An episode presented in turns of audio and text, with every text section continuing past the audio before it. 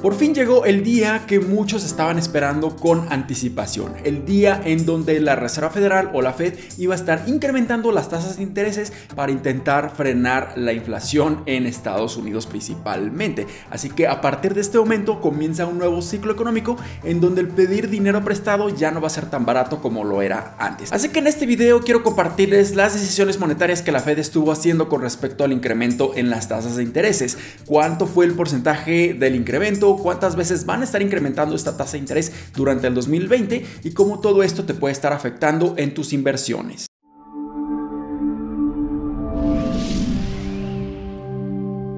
Hola, ¿qué tal inversionistas? Mi nombre es Humberto Rivera y bienvenidos de vuelta a Vida Financiera, donde hablamos de finanzas, inversiones y generación de patrimonio. Así que si estás muy interesado en estos temas, considera suscribirte, dale like y comparte este video con tus familiares y amigos. Y definitivamente la volatilidad en los mercados en los últimos meses ha sido impresionante debido a que no se sabía con certeza las acciones y todas estas medidas monetarias que la Reserva Federal iba a estar haciendo para intentar frenar la inflación. Pero por fin llegó el día 16 de marzo en donde ahora sí sabemos con certeza las acciones monetarias que la Reserva Federal va a estar haciendo a lo largo del 2022. Y la primera decisión que tomaron fue incrementar la tasa de interés en 0.25% o 25 puntos bases y este es el primer incremento que han hecho desde diciembre del 2018. Y también mencionaron que iban a hacer seis incrementos adicionales en la tasa de interés de al menos 0.25% cada uno durante cada una de las juntas monetarias que la Fed va a tener en el año 2022. Y eso nos llevaría a que la tasa de interés va a incrementar como mínimo hasta 1 1.75% para finales del 2022. Así que definitivamente el mayor objetivo que tiene la Reserva Federal en este momento es intentar frenar la alta inflación que estamos viendo en prácticamente todo el mundo, pero principalmente en Estados Unidos debido a todos esos problemas de desequilibrio entre las ofertas y las demandas de muchos productos y servicios en las materias primas y sobre todo ahorita que existe ese conflicto geopolítico entre Rusia y Ucrania. Pero esto no quiere decir que la inflación de un día para otro empiece a bajar de una manera considerable. De hecho, la Reserva Federal también estuvo anunciando que ellos no esperarían que la inflación empiece a desacelerarse de una manera considerable hasta el segundo semestre del 2022. E incluso a ellos no les sorprendería en lo absoluto que no se viera un decremento en la inflación hasta principios del 2023 debido a que existe muchísimo desequilibrio en todos estos problemas macroeconómicos. En Estados Unidos la inflación anual reportada en febrero del 2022 fue de 7.9% y no había estado tan elevada desde hace 40 años y parece que esta alta inflación seguirá en los próximos trimestres. La inflación en México también se encuentra muy elevada en 7.28% y no había estado tan elevada desde hace 20 años. Así que definitivamente el incremento en las tasas en Estados Unidos tiene un impacto completamente directo en México, ya que ambos países tienen una estrecha relación y generalmente cuando existen incrementos en las tasas en Estados Unidos, ya México hizo incrementos en sus tasas anteriormente para mantener el atractivo de la inversión nacional a los fondos de inversión extranjera y de esta manera beneficie a México de una manera considerable. Pero definitivamente estos incrementos en las tasas nos van a estar afectando a nosotros como personas normales de una manera significativa cuando se trata de nuestro dinero. ¿Por qué? Porque definitivamente todo esto va a incrementar que las tasas de intereses en el pedir dinero prestado sea mucho más caro. O sea, cada vez que nosotros pidamos un crédito bancario, un crédito hipotecario, todo va a ser mucho más caro. Pero también vamos a estar viendo afectaciones en las valuaciones en la bolsa de valores. O sea que vamos a estar viendo contracciones de múltiplos en muchas de las acciones en la bolsa de valores debido a que ahora el dinero va a ser mucho más caro, la deuda va a ser más cara y eso va a estar incrementando el descuento que todas las utilidades e ingresos futuros de todas estas empresas van a estar generando a lo largo de los siguientes meses o incluso años. Pero también algo bastante positivo es que si nosotros como inversionistas estamos teniendo exposición a activos financieros de renta fija, esto nos va a estar beneficiando ya que nosotros vamos a obtener mayores rendimientos, como por ejemplo en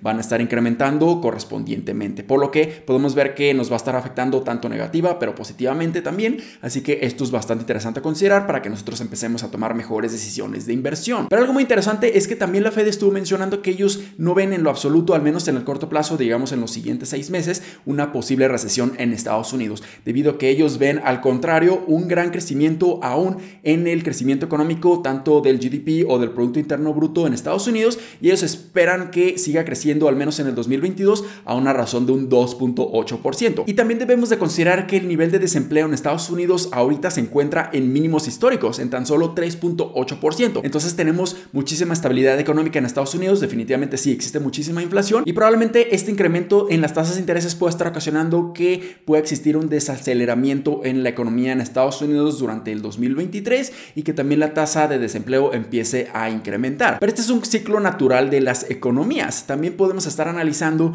que este incremento en la tasa de interés va a llegar a aproximadamente 1.9% hasta 2% al final del 2022. Pero si nosotros lo comparamos contra el histórico, solamente esta tasa de interés va a llegar a los niveles que se encontraban en el 2019, por lo que no son niveles tan elevados y se esperaría que para ese entonces, a finales del 2022, ya la inflación esté mostrando señales de que está cayendo y cayendo y cayendo. Y otra muy buena noticia es que ahora ya tenemos una claridad absoluta de lo que la Reserva Federal va a estar haciendo durante el 2022. La bolsa de valores estaba cayendo desde noviembre del 2021 porque existía esa incertidumbre, ese cuestionamiento de cómo iba a estar respondiendo la Reserva Federal para intentar frenar la inflación que estábamos viendo en ese momento y la que seguimos viendo ahorita. Pero ahorita ya existe muchísima mayor claridad y eso a la bolsa de valores le encanta porque ya puede estar analizando cómo las empresas van a estar creciendo a lo largo de los siguientes meses, de los siguientes trimestres e incluso de los siguientes años y también qué tan cara va a ser la deuda. Así que definitivamente a esto la bolsa de valores le beneficia muchísimo porque ahora ya tenemos una certeza mucho más clara de lo que va a estar sucediendo